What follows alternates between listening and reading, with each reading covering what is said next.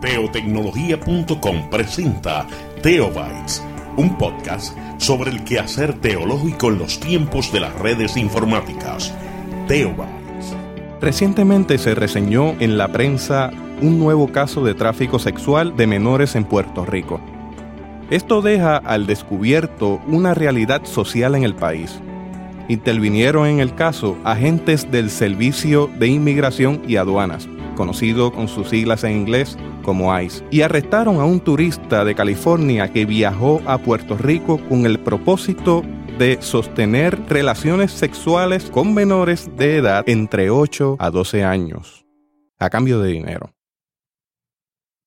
El hombre identificado como propietario de una compañía de computadoras en el estado de California fue arrestado tras encontrarse con un agente encubierto con quien había tenido varias comunicaciones a través de la Internet.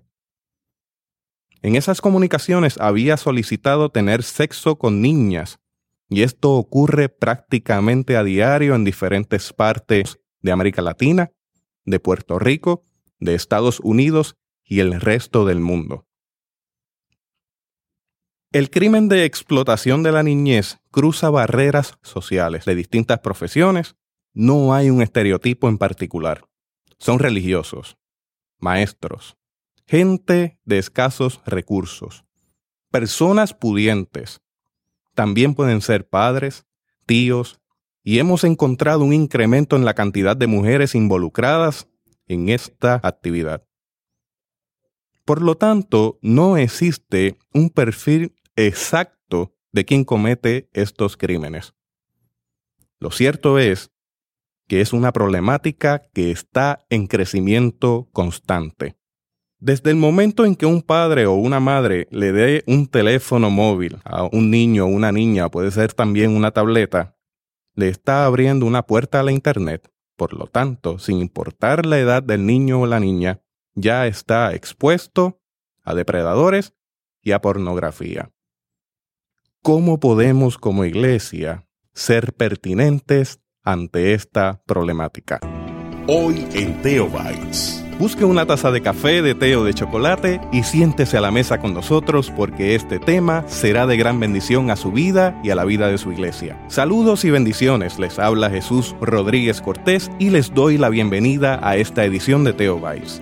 Nos acompaña el agente Alec Pacheco para dialogar sobre la problemática de explotación a menores de edad.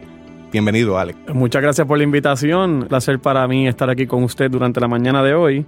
Pues mi nombre es Alex Pacheco, como bien mencionas. Yo soy un agente que está asignado a la unidad de explotación infantil.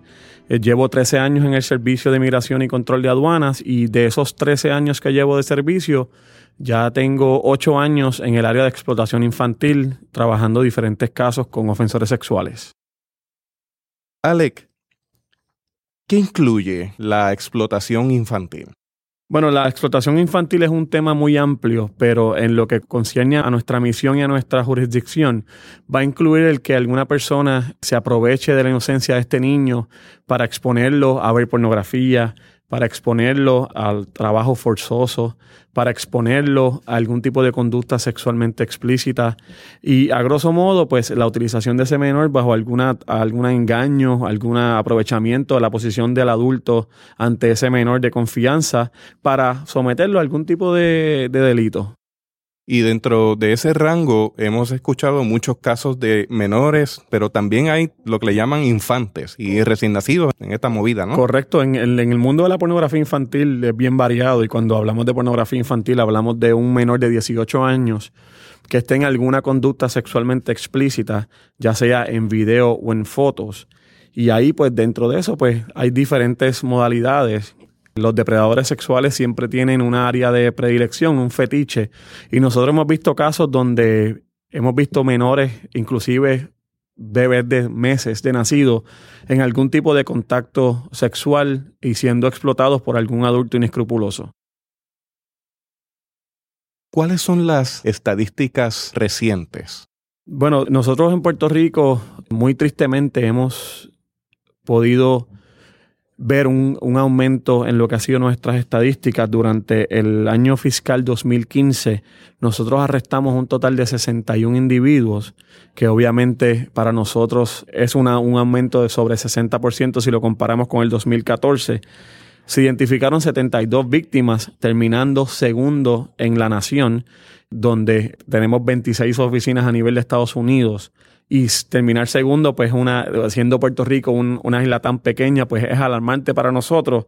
Pero ahí está el resultado de la ardua labor que ha estado haciendo nuestra agencia para atajar la problemática. En los últimos cinco años hemos detectado un incremento de un 250% en este tipo de delitos. Yo recuerdo que en, mis comienzos en esta unidad nosotros arrestábamos 12, 15 personas al año y hoy día, pues ya usted ve que tenemos 61 personas y ya vamos sobre, en el año fiscal 16, ya vamos sobre 20 arrestos.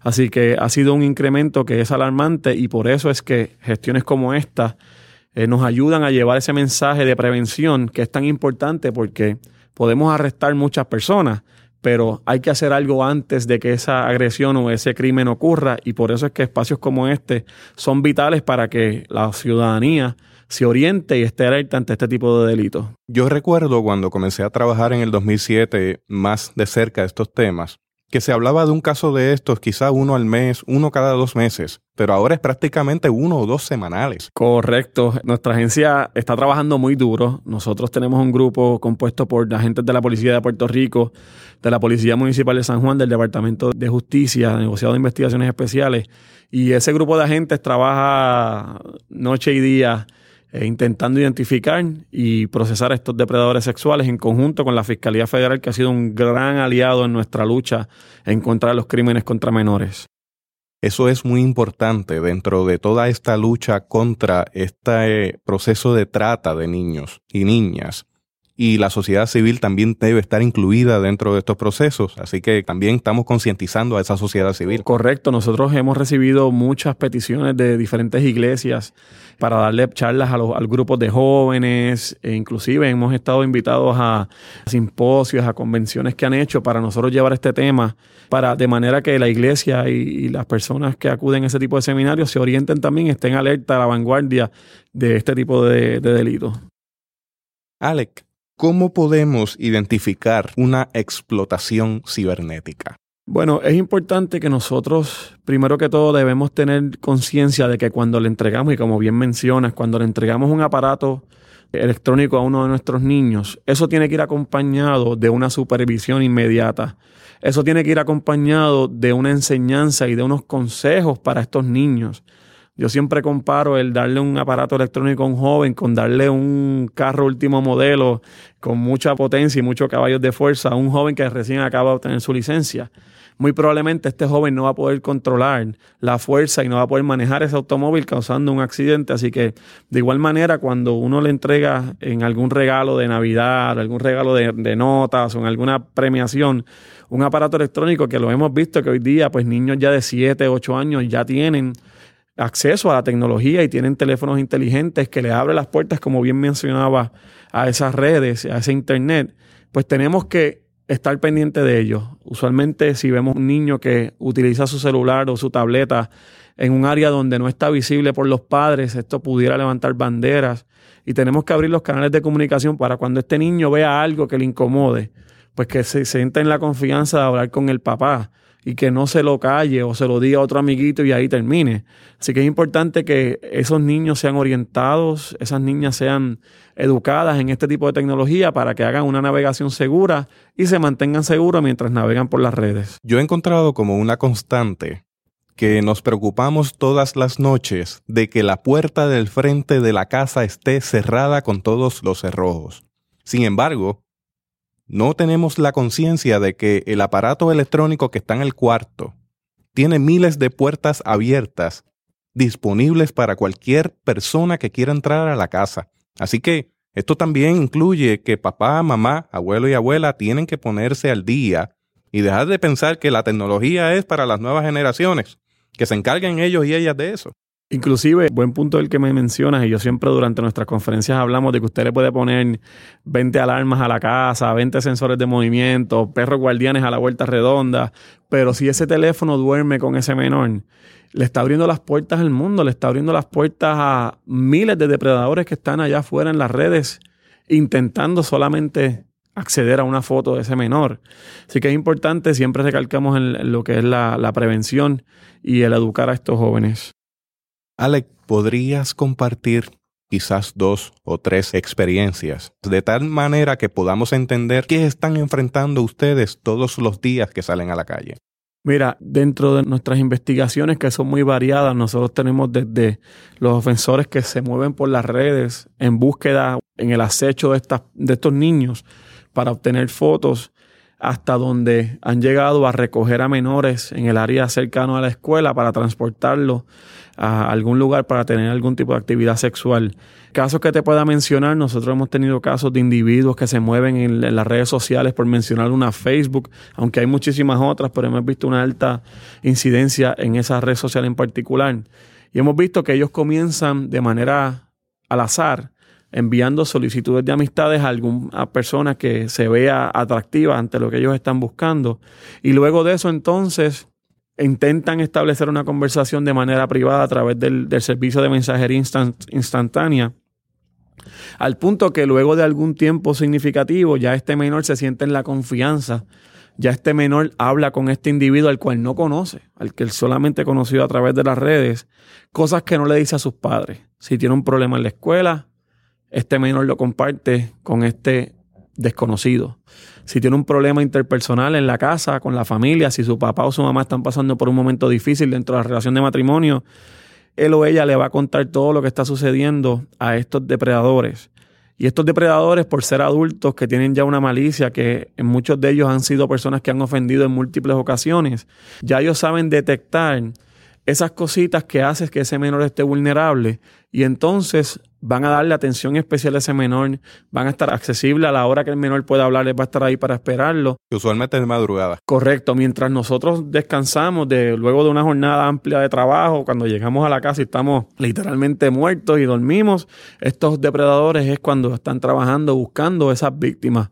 Nosotros hemos tenido casos y cuando mencionas la tecnología, una vez nosotros tuvimos un caso donde una mamá se dio cuenta que la niña estaba utilizando una tableta para comunicarse y ella nos decía que en su casa no había internet, que cómo era posible que esta niña hubiese enviado fotos a una persona a quien se la solicitó si en su casa no había internet y que lo que ella tenía era una tableta para escuchar música que tenía ya pregrabada la tableta.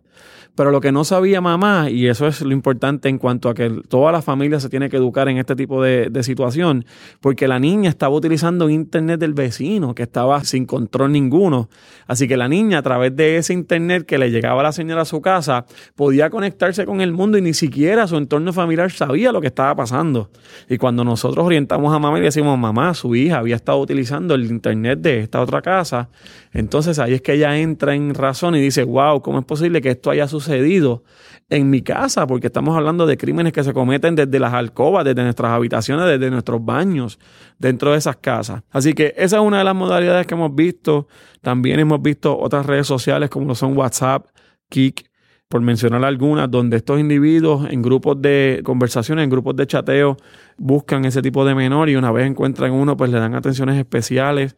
Hemos tenido casos donde lamentablemente se han reseñado en la prensa personas que eh, son personas de, que tienen la, confianza del pueblo, por mencionar algunos, no sé si recuerdas el arresto de un sacerdote en el pueblo de Aybonito, eh, hemos tenido que arrestar policías, hemos tenido que arrestar psicólogos, choferes de guaguas escolares, que le han faltado a esa confianza que el pueblo deposita en ellos, porque nosotros podemos ver que cuando dejamos un niño al cuidado de un tercero, ya sea una persona que se dedica a transportar niños a las escuelas, nosotros jamás pensamos que en esa guagua escolar va a pasar algún tipo de acto criminal o que esa guagua pudiera ser utilizada o esa confianza que ese papá o esa mamá deposita en este individuo o en esta fémina, ¿verdad? Porque hemos visto eh, casos de maestras. Recientemente se detuvo una maestra que transportó a un joven de 14 años a un motel en San Lorenzo.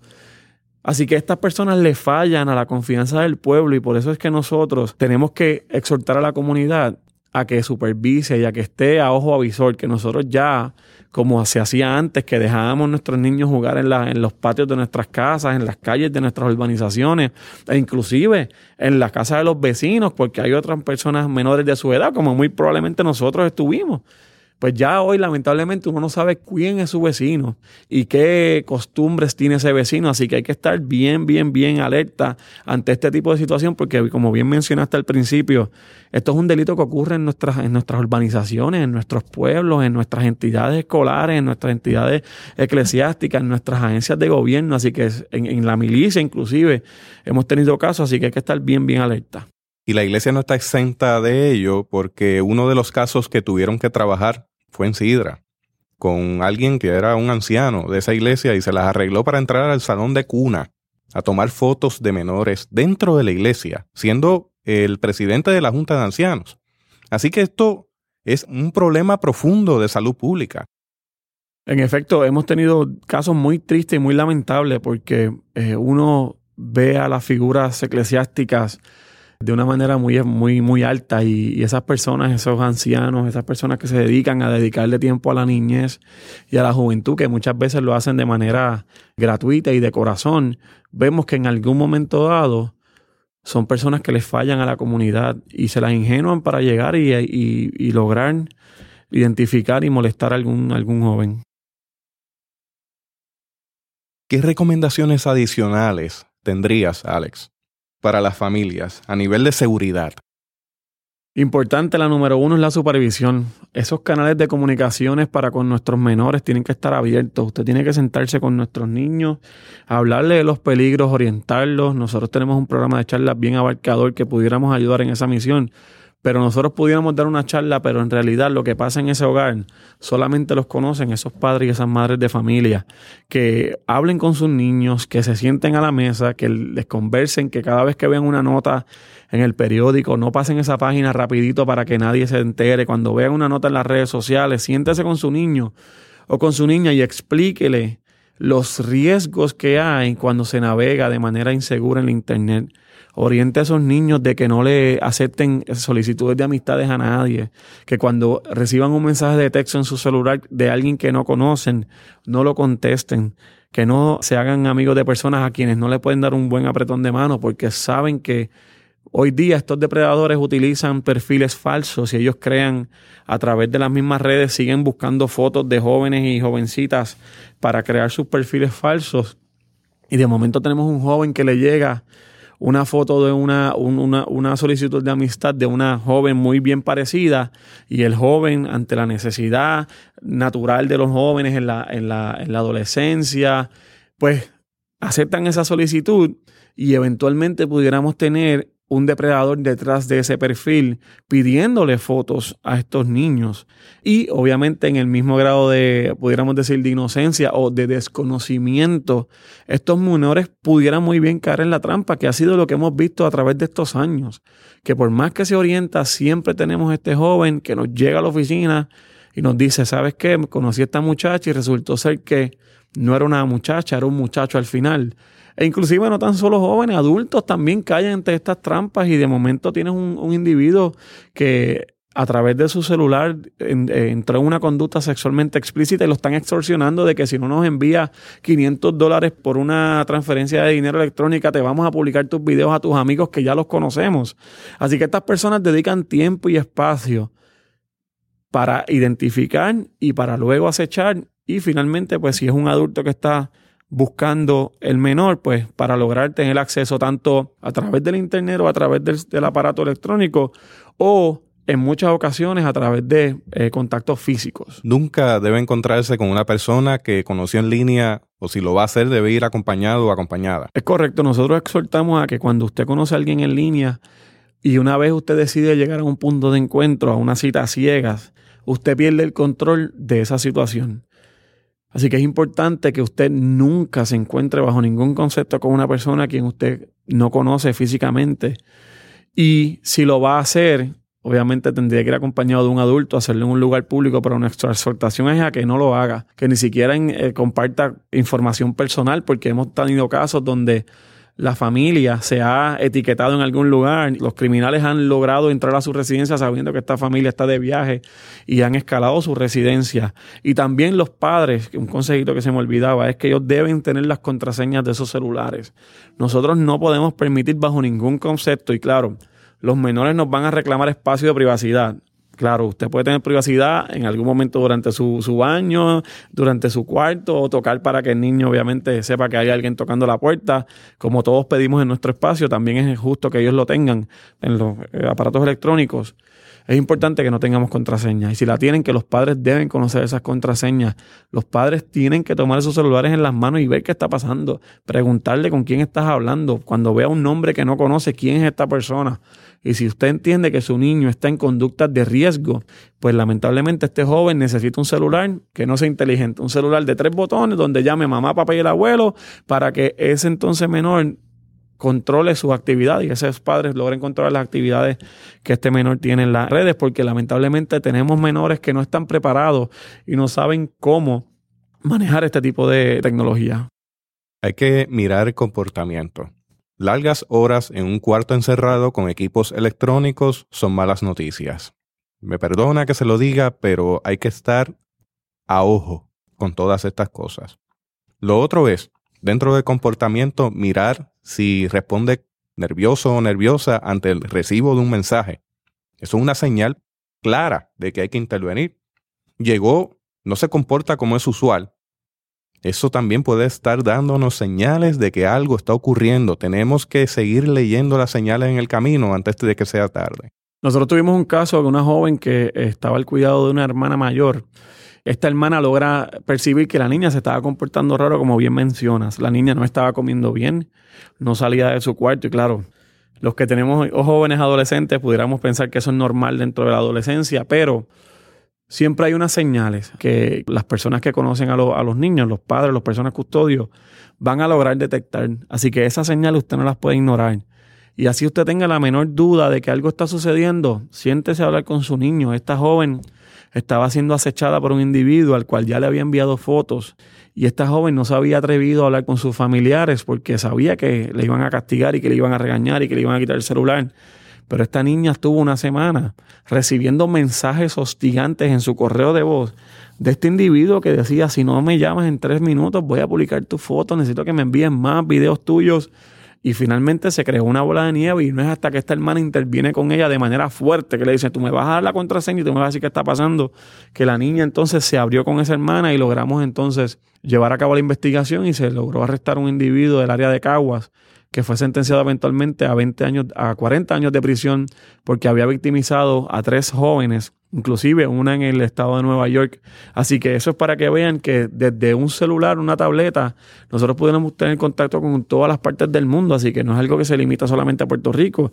Nosotros tenemos casos donde estas personas han victimizado sobre 60, 70 personas a nivel mundial, así que es importante que nosotros supervisemos, nos sentemos con nuestros niños, esas contraseñas tenemos que tenerlas. Cuando ese niño usted vea que está muy adicto al celular, que solamente sale a la tienda con usted, si no, si no es con el celular, ponga controles. Y si usted entiende que el niño no puede controlar ese aparato electrónico, pues lamentablemente no lo puede tener. Se va a tirar contra el piso, va a patalear, va a hacer mil cosas, pero sabe que mientras usted sea el custodio de ese menor, usted es responsable de ese menor. Mientras usted le pague ese celular a ese menor, ese celular es suyo literalmente. Así que cuando el menor le haga reclamos de privacidad, usted se va a sentar con él y me puede llamar a mí en confianza y decirle, por reclamar privacidad es que yo tengo 72 víctimas en el año fiscal 2015. Así que nosotros tenemos que llevar el mensaje para que no haya más víctimas en Puerto Rico y minimicemos esa, ese número. Es un detalle muy importante lo que acaba de mencionar Alex, porque si bien es cierto que les he dicho que esta generación es la generación alambrada, una generación nativa, también es cierto que les he mencionado en ocasiones que hay que ejercer dos palabras oeces, límites y controles. Ya se han convertido casi en palabras. Sí, sí, son malas, son malas. y eso requiere que se trabaje en una técnica de privilegios y pérdidas de privilegio. Yo lo menciono con mi hija. Mi hija estuvo chateando con alguien a través de un juego y no tuvo nada que ver con el ámbito sexual, pero se puso a discutir con alguien por algo que le había tomado en su espacio. Y yo le dije, ¿sabes qué? Eso no es un comportamiento digital. Tenemos que también inculcar en nuestra niñez y en nuestra juventud reglas de etiqueta digital, tal como lo decimos en la mesa, tenedor, cuchara, plato. Hay que mirar la calle para ambos lados antes de cruzar. De la misma forma tenemos que hablar de etiqueta digital para que esta juventud pueda crecer con civismo dentro del mundo digital y protegida dentro de toda esa jungla que tenemos de frente. Claro, es importante también recalcar que nuestra agencia tiene un programa de, servicio a la comunidad donde llevamos charlas educativas en este tema. La operación iGuardian es una operación que el año pasado nosotros logramos impactar sobre 20.000 personas, adultos y niños profesionales, sobre 95 charlas y talleres. Y es una área que nosotros, nuestra agencia, está comprometida tanto con la niñez y con la, y con la ciudadanía en general que nosotros dedicamos una, un buen tiempo de nuestras etapas investigativas a este tipo de programas. Así que nuestra agencia está a las órdenes, tanto suyas como de su audiencia. Nos pueden contactar al 787-729-6969. Lo repito para que se preparen los oyentes al 787-729-6969. Y si usted interesa recibir un tipo de charla educativa en su iglesia, en su comunidad, en la escuela de uno de sus niños, en un lugar suyo de trabajo para orientar a esos padres, siéntase en la confianza de llamarnos que nosotros muy amablemente y con mucho compromiso vamos a atender su petición. Y sepa también que en ese mismo número tiene un agente de turno 24 horas, 7 días a la semana. Ese agente está asignado a nuestra unidad y ese agente tiene la responsabilidad de atender cualquier caso, así sea para referirlo a la Policía de Puerto Rico porque nosotros compartimos jurisdicción con las entidades estatales y también otras agencias federales. Pero sepa que si usted a las 2 de la mañana a su hijo le trae una preocupación donde algo le llegó por internet o algo le llegó al celular o algo está pasando con él y una persona que no conoce, nos llame. No espera a las 8 de la mañana, que si nosotros tenemos que montar en un avión para ir a la vía que es Culebra, en un bote, a ir a la vía que es Culebra, para atender su situación particular, nosotros y el compromiso de nuestra agencia de hacerlo. Otro puntito, los videojuegos que los mencionaste. Nosotros también tenemos la situación donde a través de lo mismo Internet y los videojuegos, que los niños están sumergidos también, muchos juegos de violencia, donde se juega a través del Internet con diferentes personas alrededor del mundo. Hemos tenido casos que también los depredadores sexuales están utilizando ese mecanismo para lograr acceder a los niños y a las niñas. Así que la tecnología está aquí, es muy buena, nos ha facilitado muchas cosas, pero nos ha traído también muchos problemas y por eso es nuestro llamado a esos padres a que siempre estén supervisando y bien pendientes de las actividades de sus niños. Alec, acabas de dar un contacto para que cualquier iglesia o cualquier comunidad de fe se pueda acercar a ustedes a solicitar charlas. La pregunta que te hago va a la inversa. ¿Cómo puede la iglesia colaborar en medio de esta problemática? Pues mira, tan reciente como ayer yo estaba reunido con el supervisor del grupo y le mencioné que han llegado a nuestra agencia muchas personas que tienen la inquietud de convertirse en aliados nuestros. Y vamos a diseñar un programa donde podemos darle a un grupo de personas que quieren colaborar herramientas para que se conviertan en portavoces nuestros y poder guiarlos en esa etapa, porque si yo puedo multiplicar mi esfuerzo y tener 30 personas que me puedan dar un taller de una hora en un viernes en algún lugar, primero que nos da tiempo a nosotros para poder continuar con nuestras investigaciones y se multiplica el esfuerzo. Así que yo entiendo que en esa línea vamos a movernos y yo entiendo que en algún momento durante este año vamos a poder brindarle unos talleres a estas personas que estén interesadas. Así que nuestra exhortación es a que se comuniquen contigo, se pueden comunicar con nosotros para las personas que estén interesadas en recibir este tipo de adiestramiento para que entonces pueda convertirse en portavoz nuestro y llevar el mensaje de prevención a tantos lugares de Puerto Rico que lo necesitan.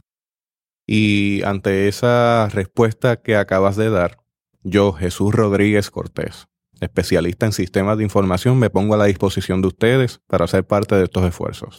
Te lo agradezco, te lo agradezco en el alma y si tuviéramos 200 Jesús por ahí en Puerto Rico serían bienvenidos y creo que, que es una misión muy bonita y sé que es un llamado que tienes y una inquietud, así que te exhorto a que sigas haciendo este tipo de programas, que es bien nutritivo y estoy seguro que hay mucha gente que lo aprecia y mucha gente que se beneficia sin que nosotros necesariamente pudiéramos contabilizarlos con números, pero sé que hay muchas personas que se benefician grandemente y muy probablemente con esto que estás haciendo salvaste a un niño. A lo mejor cuando este programa salga va a haber un niño que está a punto de enviar una imagen y su papá lo va a, aguantar, lo, va a educar. Así que me quito el sombrero y mi agencia se quita el sombrero ante, ante esta iniciativa Yo sé que muchas veces es fuerte, muchas veces es sacrificado, pero sabes que en nuestra agencia tienes unos aliados y que Puerto Rico te lo agradece, que los niños de Puerto Rico agradecen estas iniciativas. Dice la Biblia en Isaías 44, del 15 al 20 de la siguiente forma, y hago la salvedad.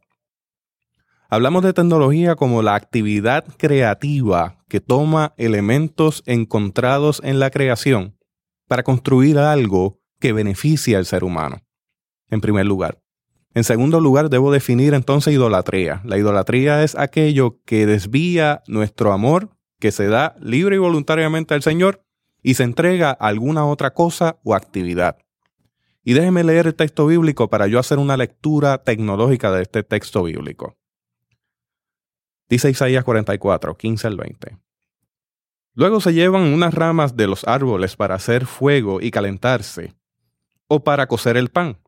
Pero también usan otros pedazos del árbol para hacer la estatua de un dios y se arrodillan para adorarla. También hay quienes encienden fuego con la mitad de la madera, asan la carne, se comen el asado y se sienten satisfechos. Además se calientan junto al fuego y dicen, qué bien se está aquí, ya estamos entrando en calor. Y con el resto de la madera hacen una estatua de un dios, se arrodillan ante ella para adorarla y le dirigen esta oración diciendo, sálvanos, pues tú eres nuestro Dios. Esta gente no entiende, no entiende nada, están confundidos y cegados que no pueden comprender nada. Les falta inteligencia para entender y poder decir, si la mitad de la madera la usamos para hacer el fuego, para asar la carne, para cocer el pan, lo que estamos adorando no es más que un trozo de madera. Esa gente se deja engañar por falsas ideas y no es capaz de entender que lo que tienen en sus manos es pura mentira. La tecnología en sí misma no es buena ni mala. Pero si no se discierne, cuidadosamente, no se ve con pensamiento crítico, nos puede llevar por camino de bendición, como lo es comer, en el texto bíblico, alimentarse, nutrir el cuerpo, o nos puede llevar por el camino de crear un ídolo. Y hoy día, usted no sabe si hay gente que poseen equipos electrónicos o si son equipos electrónicos los que poseen a las personas. Dentro de esto, los usuarios en ocasiones entran en conductas que llevan a un desdoblamiento del espíritu y personas que se comportan usualmente en el mundo real como gente ejemplar, en el mundo digital se comportan totalmente contrario. Y esto es importante entenderlo porque como no tenemos un perfil específico, un depredador puede salir de cualquier lado y llevarnos a un camino de maldición porque ha utilizado la tecnología como un instrumento para construir un ídolo, el ídolo de consumir pornografía infantil. Y los falsos ídolos destruyen a la gente que los adora. ¿Cómo lo sabemos? La cantidad de arrestos. Eventualmente, todo lo que se pone en la Internet va a permanecer allí y se sabrá de dónde salió. Y la persona que está cometiendo el crimen tendrá que pagar por ese crimen. Eso es la idolatría. Importante, hermano y hermana, pensar en dónde estamos parados y paradas ante esta avalancha tecnológica que está afectando a nuestra niñez, que está afectando a diferentes partes de la sociedad. Por una niñez sana, por una niñez saludable, tenemos que decir, basta ya. E intervenir en los casos, referir casos, y seguir concientizando que este problema es real, está ocurriendo en la sociedad y está ocurriendo dentro de la iglesia. Así que la invitación es a transparentar en medio de esta problemática. Bien importante y has dado en el clavo. Muchas veces nosotros intervenimos con casos y como parte de la investigación descubrimos que esto ya se sabía, que ya alguien había escuchado algo, que ya alguien se había sospechado algo. Así que es importante que usted, si escucha algo o si ve algo, usted levante esa bandera. Que no se quede callado para que no se perjudique la imagen del cuerpo a quien usted representa. Porque lamentablemente en ese silencio que se hace, hay una vida de un niño en el juego, ¿no? En el medio. Y una vez a ese niño se le roba esa inocencia, nunca más vamos a poder reponerla. Y nuestra agencia no va a descansar hasta tanto y cuando lleguemos a donde ese ofensor y lo logramos, lo logremos poner tras las rejas para que así no victimice a nadie más y así pague por el crimen que cometió. Ese es el compromiso que nosotros tenemos con nuestro querido Puerto Rico, que es muy lindo, que mucha gente habla de él, pero en efecto hay gente buena y hay gente que se preocupa. Y nosotros tenemos que cuidar a esos niños, porque mañana, en un futuro, son los que van a estar haciendo nuestro trabajo. Así que tenemos que llevarlo por el bien para que sean ciudadanos de bien y que en un mañana sean quienes guíen a otros. Así que ahí está nuestra recomendación. Yo quiero hacer un paréntesis aquí porque en ocasiones la gente de ICE reciben referidos de casos que no le tocan. Entre ellos, el acoso cibernético que no incluya conducta sexual o explotación sexual no les toca a la gente de ICE, le toca a la policía de Puerto Rico y sus diferentes departamentos. Quería hacer esa salvedad claro, claro. porque en ocasiones ustedes reciben la queja de que en el colegio de tal sitio hay una niña que hizo un perfil para otra y que está hablando como si fuera ella. Eso nosotros tenemos una colaboración con el grupo de crímenes cibernéticos de la policía bajo el grupo de fuerzas conjuntas de, con, contra de crímenes de niños. Y en efecto, si nosotros recibimos un caso que no tengamos jurisdicción o que no sea parte de nuestra ley o nuestra área de trabajo, se le va entonces a transferir a la Policía de Puerto Rico con los cuales tenemos comunicación a diario. Y así colaboramos con la investigación. Si hay una herramienta que nosotros tenemos que ellos no la tienen, nosotros compartimos nuestro laboratorio forense, que tenemos un laboratorio que, como bien mencionaste, hago el paréntesis para hablar de él un poco. Todo lo que sucede en la Internet, al final del día nosotros vamos a saber de dónde salió. Si usted está escondido en, en, su, en el cuarto de su casa, en la marquesina de su casa, y usted piensa de que ese delito lo está cometiendo y nadie lo está viendo, sepa que sí vamos a saber dónde usted está y vamos a poder identificarlo. Y nosotros hemos puesto una gran cantidad de esfuerzo y de dinero en un laboratorio que está aquí en Puerto Rico, es el más grande de la cuenca del Caribe, donde tenemos agentes forenses que se dedican día y noche a buscar los celulares, a buscar las tabletas, a buscar las computadoras para encontrar esos mensajes, esas fotos, esos videos que en algún momento estuvieron en ese aparato electrónico y que fueron borrados a petición del ofensor o porque el menor tuvo miedo y los borró. Así que nuestra agencia es muy abarcadora y estamos siempre disponibles para atender cualquier situación. Y para que quede claro, ahí se monitorea también el tráfico de Internet y se sabe cuando se está haciendo una transacción a páginas de Internet de pornografía infantil. Correcto. Con nombre y apellido, de transacción. Correcto, tenemos un programa bien abarcador donde monitoreamos las redes, donde monitoreamos los grupos de chateo, de conversaciones y donde tenemos agentes que están básicamente monitoreando todo ese tráfico y también, también podemos identificar a una persona que esté compartiendo o que esté distribuyendo pornografía infantil, también lo vamos a identificar.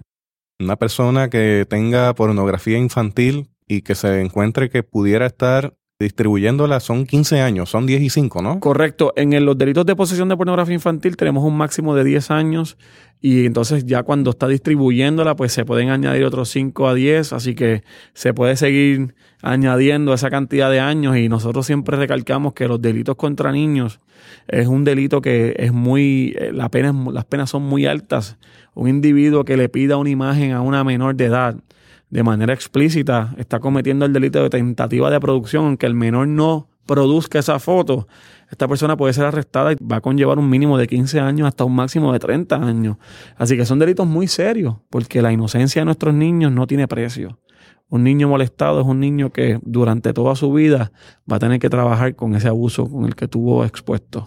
El agente y la representación de esta agencia me han permitido entrar a su salón de conferencias y estuve caminando por los pasillos. No puedo tomar fotos porque son fotos muy privadas, pero me encontré con cuatro fotografías de intervenciones donde se ve la cara de la niñez, en una mezcla de alivio, en una mezcla de tristeza y en una mezcla de saber de que esa intervención de ese niño, esa niña ha sido porque ha sido abusada, abusado, de alguna manera hasta secuestrado.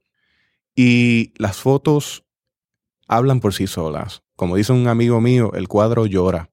Y se las describo porque uno ve la inocencia mezclada con la maldad de personas que son inescrupulosas, que se acercan a nuestra niñez con el único objetivo de abusar de ella. Y ellos y ellas no merecen eso. Y nosotros y nosotras como iglesia tenemos un llamado a la justicia social. Tenemos que hacerle justicia a esta niñez. Procurar que crezca saludable es nuestra responsabilidad. No es la responsabilidad de unos pocos, es una responsabilidad comunitaria. Así que el llamado es a que caminemos hacia esa vía tecnológica y procuremos que esa tecnología se convierta en un espacio de bendición dentro de tantas noticias negativas. Gracias, Alex. A la orden siempre y cuando tengas un tiempo disponible te invito a que vayas a nuestro laboratorio para que seas testigo de los trabajos que ahí se realizan y puedas ver de primera mano y puedas hablar un poco sobre él en tus futuros programas, de cómo se trabaja allí y cómo el personal que tenemos en ese laboratorio forense dedica alma y corazón a este tipo de delitos. Le estás ofreciendo dulces a un niño. Ahí lo tienes. Cuando tú pongas la fecha, ahí estaremos. Muy bien, gracias, Alex. Bueno, Bueno, hasta aquí esta edición de Teo Bites. Gracias por darnos el privilegio de llegar hasta ustedes a través de las redes informáticas. Será hasta el próximo episodio.